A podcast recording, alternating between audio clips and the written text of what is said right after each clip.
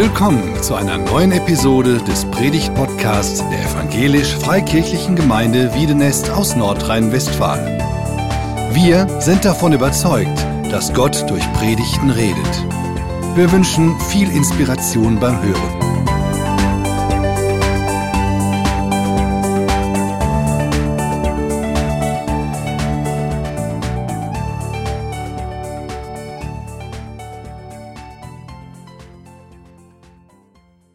Morgen.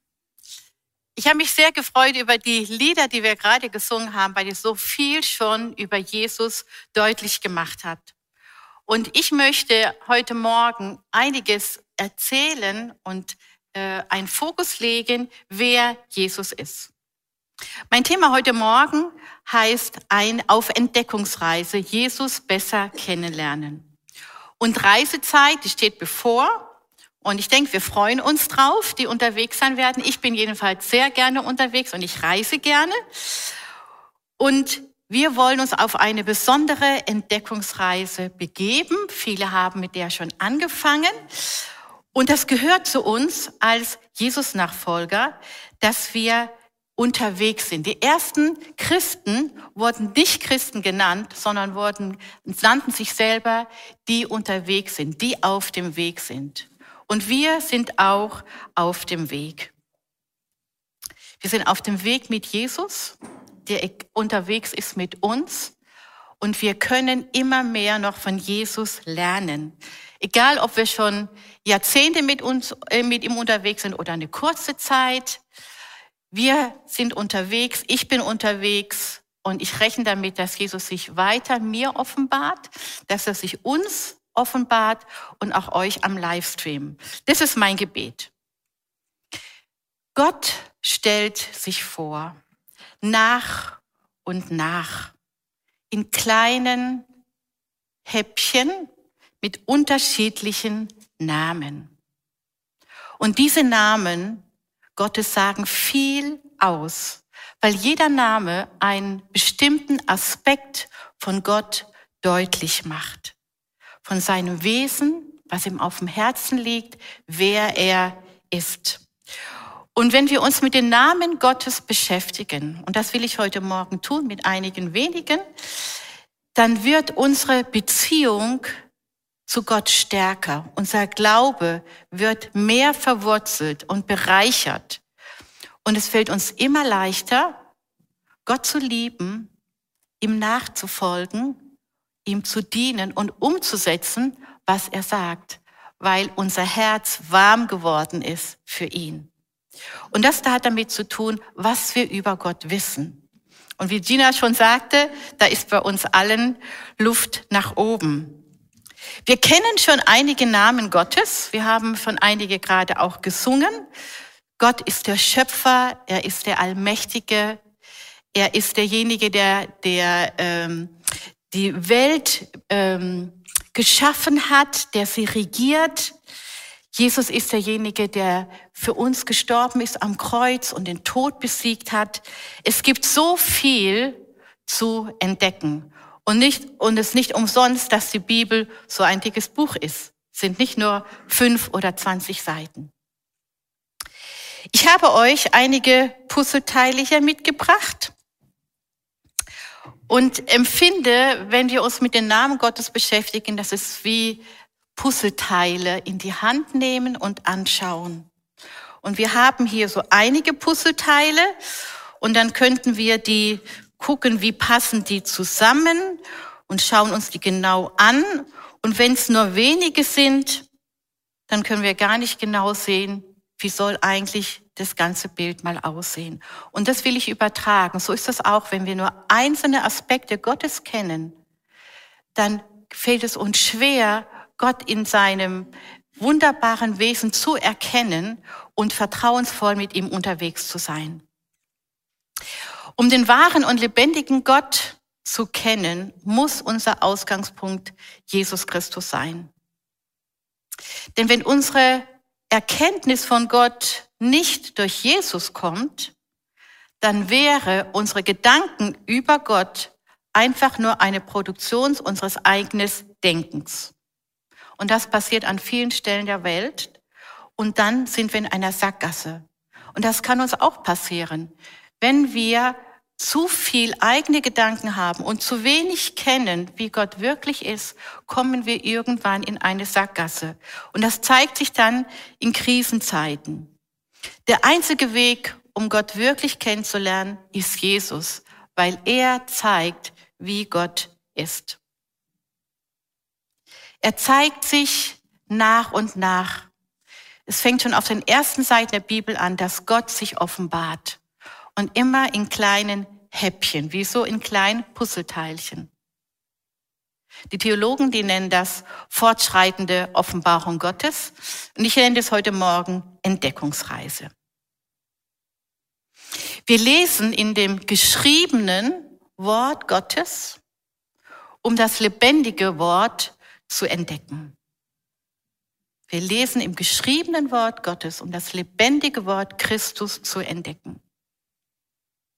2015, 16 begann ich mir die Namen von Jesus zu markieren. Und zwar nicht nur im Neuen Testament, sondern ich fing an, im Alten Testament zu gucken, was gibt es denn für Namen Gottes, die ich schon im Alten Testament finde, Namen, die auf Jesus hinweisen.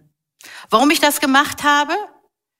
Es war die Zeit, wo wir viele Syrer und Iraner in unserem Land hatten, die viele Stellen, viele Fragen über Jesus gestellt haben. Wie kann der Gott sein? Gott ist ewig. Aber von Jesus lebt man nur im Neuen Testament, oder? Mit dieser Frage hatte ich mich noch nie beschäftigt. Ihr vielleicht auch nicht. Und dachte ich, okay, nehme ich mal die Herausforderung an. Und dann habe ich angefangen, mit meinem gelben Stift all diese Stellen, wo etwas über Jesus steht und Namen Gottes zu markieren. Und ich hätte nicht gedacht, dass es so viel zu finden gibt. Und wenn man dann nach einigen Wochen oder Monaten mal diese Seiten durchblättert und sieht, was da angestrichen ist, das ist zum Staunen. Das ist eine spannende Entdeckungsreise, mal so das Alte Testament zu lesen mit dem Fokus auf den Namen Gottes. Was lerne ich über Gott? Die ersten Jünger, die hatten wie die meisten Menschen und wie wir auch einige bestimmte Namen über Gott in ihrem Blick. Die waren ihnen bewusst und andere waren ihnen nicht bewusst. Zum Beispiel der Name Erlöser oder Herr oder Retter oder Messias. Das waren Namen, die ihnen sehr geläufig waren. Einige Puzzleteile. Und besonders der Name Messias war in der Zeit, in diesem Zeitalter besonders präsent, denn sie lebten unter der Herrschaft der Römer. Und sie waren dann sehr schockiert, die ersten Jünger, und irritiert, als Jesus ganz anders war. Dass er als Schwerverbrecher am Kreuz genagelt wurde. Was ist das? Ist das wirklich der Messias? Sie hatten einfach nur diesen Blick Messias und Herr, aber hatten nicht auf dem Schirm, dass Jesus auch das Lamm Gottes ist, dass er der leidende Gottesknecht ist. Und diese Lücke hat sie durcheinander gemacht. Und so geht es uns manchmal auch. Wenn wir solche Lücken haben, kommen wir in manchen Sachen nicht zurecht. Ist das wirklich der Messias, fragten sie sich. Hatten sie sich so sehr getäuscht? Auch wir täuschen uns manchmal, weil wir eine begrenzte Kenntnis von Jesus haben und manche Namen betonen und andere uns gar nicht so bewusst sind. Und das wird dann in Krisenzeiten deutlich. Und die passieren immer wieder. Wir haben zwei Jahre Krisenzeiten hinter uns. Wir haben auch ein schwieriges Jahr jetzt und wir wissen nicht, wie es weitergeht. Die Krisen gehören zu unserem Leben und es ist so gut zu wissen, an wen wir uns wenden können. Und zu kennen, wer ist Jesus wirklich, wer ist Gott. Da waren zwei von ihnen, von diesen ersten Jüngern, unterwegs, kehrten ganz enttäuscht Jerusalem den Rücken zu nach diesem furchtbaren Erleben, wo sie dachten, Jesus ist der Messias, es gibt eine tolle Zukunft und jetzt dieses Furchtbare ähm, ist passiert und er ist tot. Sie haben ihr ganzes bisheriges Leben hinter sich gelassen, sind ihm nachgefolgt, haben alles auf eine Karte gesetzt. Sie haben wunderbare Worte von Jesus gehört, erstaunliche Wunder gesehen mit eigenen Augen, waren so voller Hoffnung. Und jetzt? Was jetzt? Wie geht es weiter? Krisenzeit. Solche Fragen stellen wir uns vielleicht auch immer wieder mal. Und die beiden sind auf dem Weg nach Emmaus. Und plötzlich taucht Jesus auf. Und das liebe ich. Jesus taucht oft so unerwartet auf. Schaut mal in die Bibel, wie oft plötzlich Gott auftaucht. Aber sie erkennen ihn nicht. Und so ist es oft auch bei uns in unseren Sorgen oder in unserem Schmerz, merken wir oft nicht, dass Jesus ganz nah ist, dass er mit uns unterwegs ist. Und er fragt die beiden, worüber sie denn reden und hört ihnen aufmerksam zu, ihren Zweifeln, ihrer Irritation und ihrer enttäuschten Hoffnung. Und er nimmt sie ernst. Er macht ihnen keine Vorwürfe. Und so tut es Jesus bis heute. Wir dürfen unsere Fragen haben, natürlich. Und bei ihm sind sie an der richtigen Adresse. Was macht Jesus? Er zeigt diesen enttäuschten Jüngern jetzt Zusammenhänge auf, die sie vorher noch nicht so im Blick gehabt haben und erweitert ihr Verständnis davon, was schon in der Tora, in den Schriften über ihn geschrieben steht. Und wir lesen dann in Lukas 24, da heißt es, Jesus begann bei Mose und den Propheten und erklärte ihnen alles, was in der ganzen Schrift von ihm gesagt ist. Jesus beginnt bei Mose und den Propheten. Ich wäre nie auf die Idee gekommen, wenn ich mit jemandem Gespräch über Jesus habe, da anzufangen. Ich würde mit Johannes 3, Vers 16 anfangen oder mit irgendwas anderes. Aber da anzufangen, wo ich dachte, das ist cool, das ist richtig gut, das kann jeder verstehen. Ich habe es im Alpha-Kurs erlebt, dass Leute mir gesagt haben, Lore, ich weiß gar nicht, warum Jesus für mich sterben musste. Ja, ich kenne den gar nicht, ich habe den gar nichts gemacht. Was soll das alles? Ja, solche Fragen kommen, wenn wir keine Grundlagen haben. Wir brauchen die Grundlagen und die finden wir im Alten Testament, weil das zeigt die grundlegenden Wahrheiten auf, die wir kennen sollten. Einmal, um zu verstehen, was in dieser Welt passiert und worauf sie hinausläuft. Und das Alte Testament zeigt auch auf, wie Gott sich nach und nach offenbart mit seinen unterschiedlichen Namen. Und diese Spur, die möchte ich aufgreifen bisschen ins Alte Testament, wenn wir euch gucken, heute Morgen. Und zuerst die Spur aufnehmen und in Propheten Jesaja gehen. Da steht in Jesaja 44, Vers 6.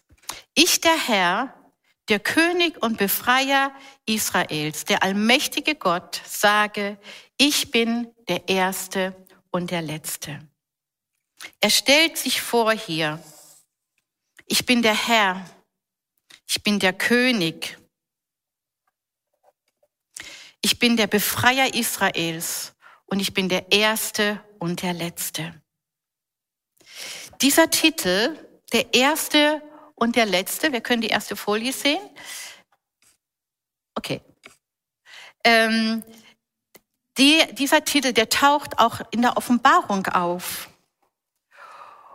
Und da redet Jesus mit Johannes mit seinem Jünger, der in Patmos gefangen ist, weil es eine furchtbare Christenverfolgung gegeben hat und er Sorge hatte, wie soll diese Jesus-Bewegung weitergehen. Und da lesen wir, dass, dass Jesus seine rechte Hand auf den Johannes legt, wo ich denke, das ist einfach Jesus. Er legt seine rechte Hand auf diesen Mann, der sich Sorgen macht und der große Verantwortung hat und sagt, fürchte dich nicht. Ich bin der Erste und der Letzte und ich bin der Lebendige. Ich war tot, doch nun lebe ich in alle Ewigkeit. Ich habe die Macht über den Tod und die Totenwelt. Und wie gut, dass ich das in diesen besonderen, herausfordernden Jahren wir uns vor Augen halten können. Er allein hat die Macht über Leben und Tod in unserem Leben, in der Ukraine, in Jemen, überall auf der Welt. Er hat die Macht über Leben und Tod. Es sind nicht die Politiker, es sind nicht die Waffen, es sind auch nicht der Virus, sondern Gott ist derjenige, der die Macht hat. Und er ist ein guter Gott. Und er bringt unsere Welt zu einem guten Ziel. Auf den letzten Seiten, auf der allerletzten Seite der Bibel in der Offenbarung bekräftigt Jesus nochmal diesen Titel, dass er der Erste und der Letzte ist. Und da lesen wir in Offenbarung 22, 13, ich bin das A und das O. Ich bin der Erste und der Letzte, der Anfang und das Ende. Da haben wir wieder drei Titel. Ich bin das A und das O, der Erste und der Letzte und ich bin der Anfang und das Ende. Das wollen wir im Fokus behalten, dass auch er derjenige ist, auf den wir zuleben. Er ist der Letzte. Das sind ermutigende und erfreuliche Zukunftsperspektiven für all diejenigen, die sich schon mit Jesus verbunden haben und ihr Leben mit Jesus leben und sich nach ihm richten. Und diese lebendige Beziehung, die wünsche ich euch von ganzem Herzen hier und alle, die ihr zuhört. Die Menschheitsgeschichte beginnt mit Jesus und am Ende der Geschichte steht Jesus, der uns gerettet hat, der die Beziehung zum Vater wiederhergestellt hat und er erwartet uns. Das ist unsere Zukunft. Nicht nur die nächsten Jahre und Jahrzehnte, sondern unsere Zukunft ist, wir werden eines Tages bei Gott sein. Wir werden Jesus sehen, wie er ist. Und dann hat Leid und Schmerz und alles Furchtbare, Zerstörerische, die ganze Unrecht hat ein Ende. Und das ist eine wunderbare Perspektive. Jesus ist der Erste und der Letzte. Die Menschheitsgeschichte begann mit ihm und auch deine Lebensgeschichte begann mit ihm. Er initiierte es, wo du geboren wurdest, wann du geboren wurdest, in welche Familie und in welche sozialen Situationen hinein.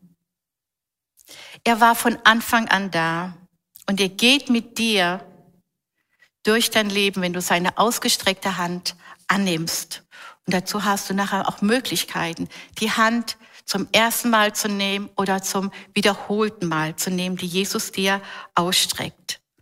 Er ist der, der am Ende deines Lebens dich voller Freude erwartet. Und ich freue mich darauf. Ich freue mich sehr auf diesen Moment zu realisieren, wow, Lore, du hast es geschafft. Es ist vorbei und du hast eine gute Zukunft. Und all das, was dich runtergezogen hat und dich traurig gemacht hat, es ist Vergangenheit. Das wird ein wunderbarer Moment werden.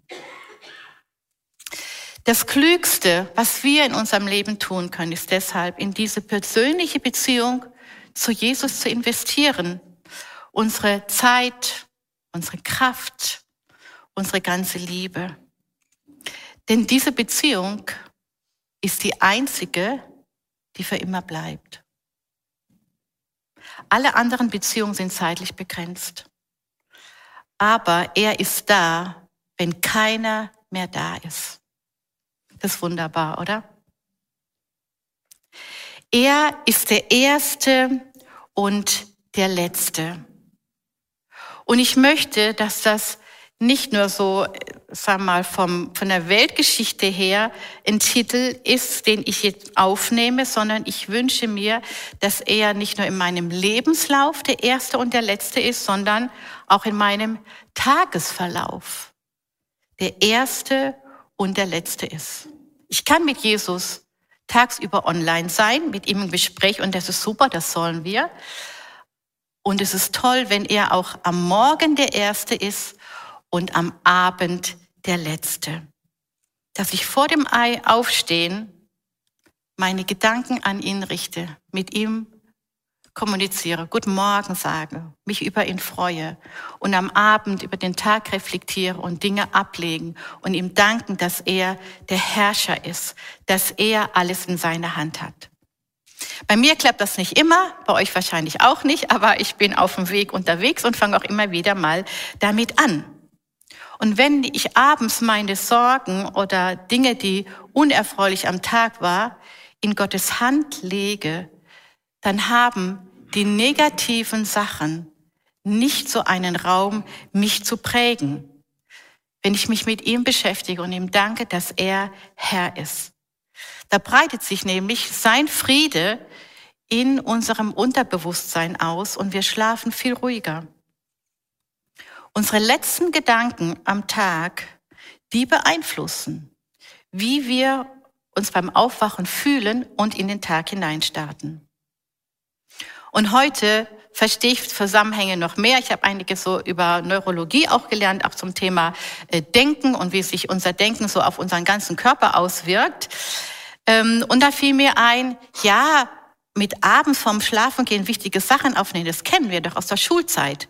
Haben wir doch gemacht. Wir haben Spickzettel genommen, uns alle Sachen aufgeschrieben, nochmal durchgelesen, damit die am nächsten Morgen präsent sind, weil die arbeiten ja im Unterbewusstsein weiter. Und wir können Einfluss drauf nehmen, was lassen wir nachts in unserem Unterbewusstsein weiterlaufen. Die negativen Sachen oder nehmen wir Wort Gottes auf und beschäftigen uns gedanklich nochmal mit Jesus vor dem Einschlafen. Der zweite Titel, den ich euch heute Morgen äh, vorstellen möchte, ist ein Text aus dem Neuen Testament, und zwar das Ebenbild des unsichtbaren Gottes. Da lesen wir in Kolosser 1 in Vers 15 und 16, Christus ist das Ebenbild des unsichtbaren Gottes. Als sein Sohn steht er über der ganzen Schöpfung und war selbst schon längst vor ihr da. Durch ihn ist alles erschaffen, was im Himmel und auf der Erde ist. Ja, alles ist durch ihn geschaffen und vollendet sich schließlich in ihm. Der Erste und der Letzte. Er ist das Ebenbild des unsichtbaren Gottes. Das heißt, Ebenbild heißt, wer ihn sieht, der weiß, wie Gott ist. Er war schon vor aller Schöpfung da. Alles ist durch ihn geschaffen, in der sichtbaren und in der unsichtbaren Welt. Und alles wird sich eines Tages in Jesus vollenden. Er ist das Ebenbild und er ist das Ebenbild des unsichtbaren Gottes. Das ist mir mit viel Bibellesen über Jahre überhaupt gar nicht aufgefallen, dass hier steht, das Ebenbild des unsichtbaren Gottes. Was heißt denn das? Gibt es einen sichtbaren Gott, einen unsichtbaren Gott? Jesus ist sichtbar für uns Menschen anders als der unsichtbare Gott, dem wir als Menschen nicht begegnen können, sondern wir müssten sterben. Das lesen wir immer wieder im Alten Testament. Menschen sind ihm begegnet, diesem Ebenbild des unsichtbaren Gottes. Zum Beispiel Abraham und Mose. Es ist spannend zu entdecken, was da genau steht und mit wem er redet. Und da gehen wir nachher bei dem nächsten Titel genauer drauf ein. Ich fand es total spannend, in den letzten Jahren zu hören, wie Juden und Muslime allein beim Lesen des Alten Testaments zum Glauben an den Messias kommen, an Jesus kommen.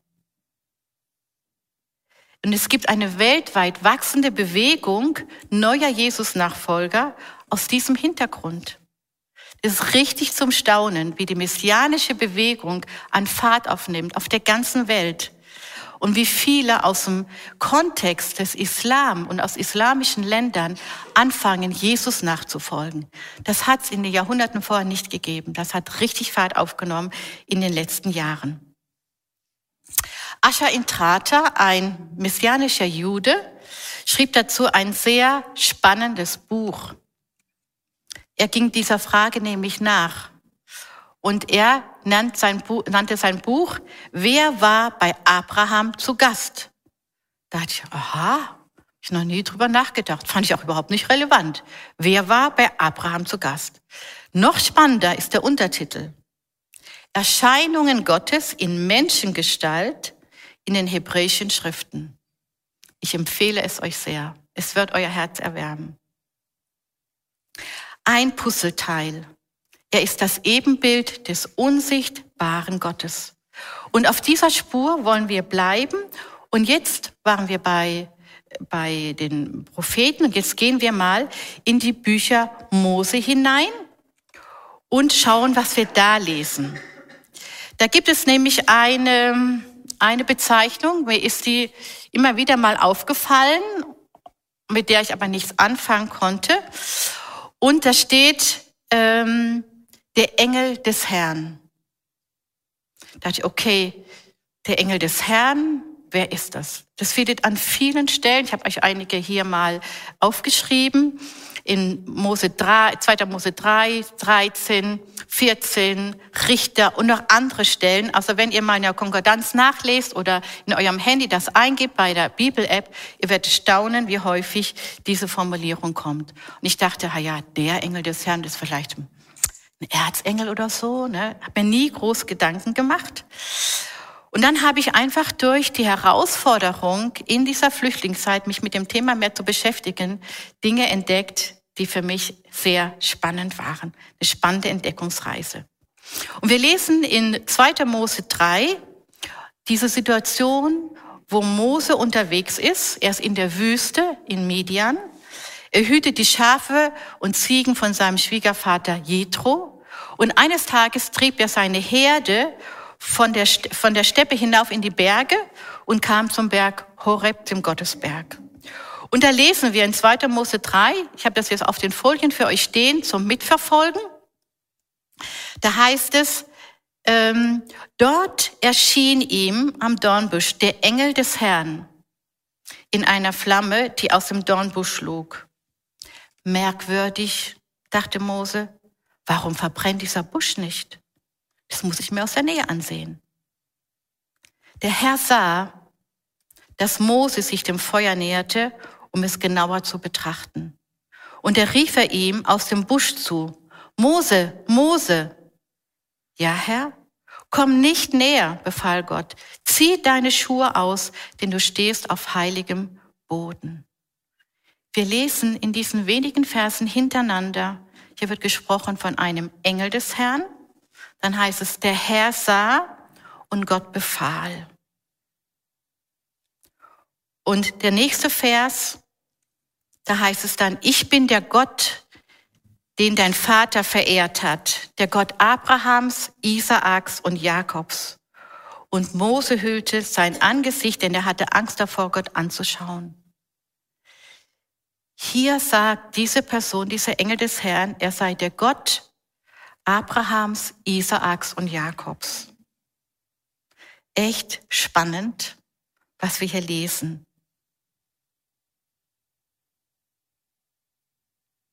Eine andere Situation mit diesem Titel, möchte ich uns nochmal reinschauen, und zwar die Wüstenwanderung des Volk Israel, das 400 Jahre in Ägypten gelebt hat und der Sklaverei, wird rausgeführt durch Mose ins verheißene Land.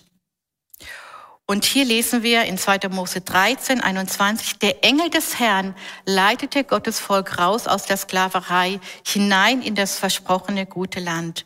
Er selbst begleitete sich auf der herausfordernden Reise durch die Wüste.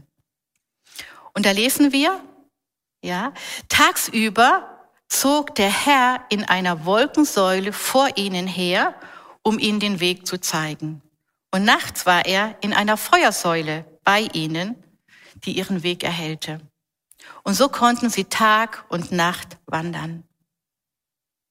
Der Herr zog in einer Wolkensäule.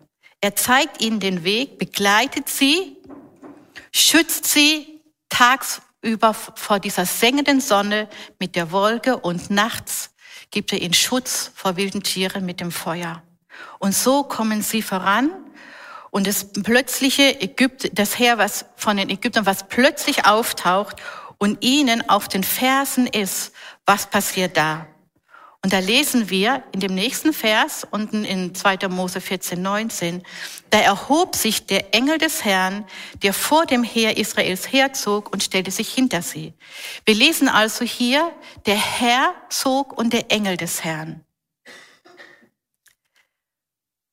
Der Engel des Herrn, der sonst vor dem Volk Israel war, geht nun ans Ende und schützt sie. Ja, so ist Jesus unterwegs. Er schützt uns in gefährlichen Situationen. Und als nun die Zeit der Morgenwache kam, Morgengrauen, dann schaute der Herr auf das Heer der Ägypter aus der Feuersäule und aus der Wolke. Kurz vor dem Morgengrauen und äh, brachte dieses Volk in, äh, das Heer in Verwirrung. Er hemmte die Räder der Wagen, sodass die Ägypter nur mit Mühe vorankommen konnten. Und so hat er sie gerettet und hat ihnen einen Vorsprung gegeben. Das war der Herr, das war der Engel des Herrn. Und dann in ähm, nächste Folie bitte. Ähm, und dann in Richter 2, Vers 1, da lesen wir, dass der Engel des Herrn sprach, ich habe euch aus Ägypten herausgeführt. Können wir noch die nächste Folie bitte sehen? Genau. Also der Herr kam in der Morgenwache, hat sich zwischen das Volk Israel und das ägyptische Heer gestellt und dann heißt es später auf diese Situation rückbezogen, es war der Engel des Herrn. Ich fand es total spannend. Ich dachte immer, das ist einfach Poesie. Ich weiß, es gibt Theologen, die denken anders darüber, habe ich auch gehört. Aber es könnte sein, dass Jesus, der schon immer da war, schon vor Grundlegung der Welt, auch da schon aktiv war. Der war aktiv. Er hat sich beteiligt an dem Leben. Und er, er trifft immer wieder Menschen, auch in schwierigen Situationen. Zum Beispiel Gideon. Gideon hat sich versteckt vor den Feinden. Er war ängstlich und dann besucht ihn der Engel des Herrn und beruft ihn, gegen die Feinde zu kämpfen und sich nicht einfach ängstlich zurückzuziehen. Er kommt zu ihnen. Und zum ersten Mal, und das fand ich toll, zum ersten Mal lesen wir vom Engel des Herrn im Zusammenhang mit einer Frau. Und zwar mit Hagar. Mit einer verzweifelten Mutter, die nicht weiß, wie ihr Leben weitergehen soll. Das war in 1. Mose 21. Und der Engel des Herrn spricht sie an und sagt ihr, was jetzt dran ist. Und sie ist überwältigt und getröstet und sagt, du bist der Gott, der mich sieht. Und das wünsche ich auch allen verzweifelten Müttern in der Ukraine, in Russland und allen verzweifelten Menschen, die nicht wissen, wie es weitergeht. Da ist ein Gott, der dich sieht. Er ist da, er sieht dich und er kommt zu dir. Das sind heute drei nicht so bekannte Namen Gottes, die ich euch heute vorgestellt habe. Und es gibt noch viel mehr zu entdecken in den Schriften, in den Propheten, in der ganzen Bibel. Und ich ermutige euch dazu. Wir kennen einige Titel, die sind uns vertraut. Zum Beispiel Jesus ist der Retter, das Lamm Gottes, der Erlöser. Wir haben einige gesungen hier und wir werden weiter auch gleich in der Anbetungszeit uns nochmal anschauen, wer er alles ist. Er ist der König, er ist der Richter. Ich muss sagen, in letzter Zeit bin ich so froh darum zu wissen, dass er der Richter ist. Dass all dieses Unrecht nicht einfach so weggeht, ja, und ungeschah, sondern er wird richten. Ja, ist nicht meine Aufgabe, er wird es machen. Bin ich so froh. Und im Lesen des Alten Testamentes, wenn wir den Fokus drauf haben, wer ist Gott und Titel von ihm entdecken, das wird richtig spannend. Das erwärmt unser Herz. Und ich ermutige euch dazu, das mal zu machen. Damit anzufangen, in den Ferien oder wann ihr Zeit habt oder in eurer persönlichen Stille, macht euch mal auf den Weg. Es ist spannend, so zu lesen. Wir als Hauskreis machen das jetzt schon, ich glaube, aus drei Jahre oder vier Jahre schon, ähm, dass wir mit einer Frage unsere Bibel lesen. Und zwar mit der Frage, was sagt der Text über Gott? Das sind Fragen vom Entdeckerbibelstudium. Ich habe euch ja schon mal ein Seminar hier gegeben dazu. Was sagt der Text über Gott? Was sagt er über Menschen? Und aufgrund von dem Text, was soll ich umsetzen? Das ist so gut, weil an der Stelle nochmal deutlich wird, ich kann etwas lernen über Gott, dass mein Gottesbild immer mehr äh, in das Realistische hineinwächst. Weg von Prägungen oder schlechten Erfahrungen mit Autoritätspersonen hin zu dem, wie Gott wirklich ist. Und das empfehle ich euch für euch selber, damit auf Entdeckungsreise zu gehen. Ihr könnt euch das gerne fotografieren, wenn ihr möchtet, für eure Zeit. Oder noch besser, mit anderen, die interessiert sind. Wer ist Gott? Mit denen ihr Bibel lesen möchtet. Ja, diese Fragen aufzugreifen. Und es ist sehr interessant, was jeder Einzelne da entdeckt und sich dann darüber auszutauschen. Wie könnte das praktisch werden? Also mit Entdeckerbibelstudium und dann darüber zu sprechen, und wir können uns austauschen beim Mittagessen oder in Gesprächen. Wie könnte es praktisch werden, Jesus besser kennenzulernen? Er ist der Erste und der Letzte. Und wenn wir uns mit diesen Namen beschäftigen, dann wird es uns innerlich bereichern und unseren Glauben intensivieren. Auch unsere Fürbitte und unsere Anbetung wird viel breiter werden und viel tiefer werden. Und das wünsche ich dir und mir von ganzem Herzen. Gott kennenzulernen ist nur möglich, wenn wir ihn suchen, uns auf den Weg machen durch sein Wort und in, im Gebet. Und er wird sich finden lassen. Das hat er gesagt. Er macht das wirklich. Aber wir müssen Schritte tun. Und zu diesen Schritten haben wir auch gleich in der Anbetungszeit die Möglichkeit, wenn du merkst, ich möchte einen Schritt auf Jesus wieder zugehen, es ist irgendwie, die Beziehung ist lau geworden, dann nimm diese Gelegenheit wahr. Ja, geh auf ihn zu. Denn Gott möchte, dass wir ihn wirklich kennen, weil wir ihm dann viel leichter vertrauen und nachfolgen können. Nochmal ein Text aus dem Propheten zum Abschluss dass das nochmal verstärkt und es sagt, Gott möchte, dass ihr mich kennt und mir vertraut. Dann geht es weiter. Nur ich kann euch retten. Ich habe es euch wissen lassen und euch immer geholfen. Ich habe für eure Vorfahren einen Weg durch das Meer gebahnt. Und dann Vers 16. Schaut nach vorne, denn ich will etwas Neues tun. Es hat schon begonnen. Habt ihr es noch nicht bemerkt? Durch die Wüste will ich eine Straße bauen. Gott möchte, dass wir ihn immer besser kennenlernen. Und wir sollen nach vorne schauen und Gott tut etwas Neues. Und er will selbst durch die Wüste eine Straße bauen. Vor einer Wüste in unserem Leben, ganz gleich welcher Art, brauchen wir uns nicht zu fürchten. Er ist da. Er baut den Weg und er ist bei uns. Und wir lassen uns von ihm, der den besten Weg weist, auch durch die Wüste, auch durch gutes Land, ja. Wir lassen uns von ihm leiten, auch in das Neue. Und ich glaube, das spürt jeder. Es liegt Neues vor uns. Da wird er uns reinleiten. Das Neue, was vor uns liegt, persönlich, als Gemeinde, als Land und auch als Kontinent. Er will uns leiten. Und er geht selber mit. Und in diesem Vertrauen können wir mitgehen, weil wir wissen, mit wem wir gehen.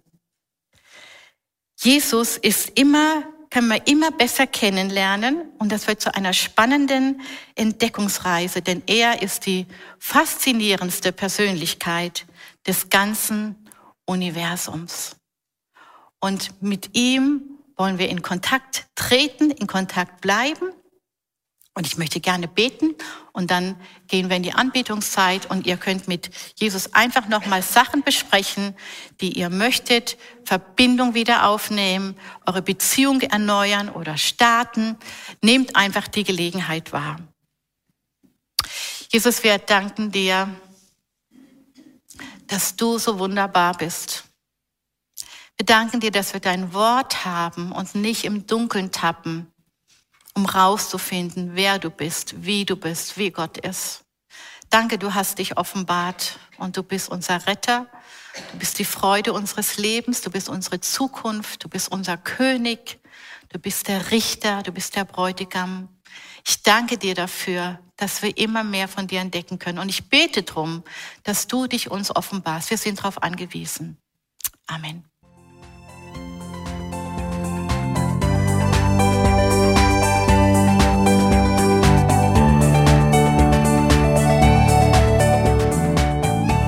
Sie hörten einen Predigt-Podcast der EFG Wiedenest. Weitere Predigten, Informationen zu Jesus Christus und zu unserer Gemeinde gibt es unter www.efg-wiedenest.de.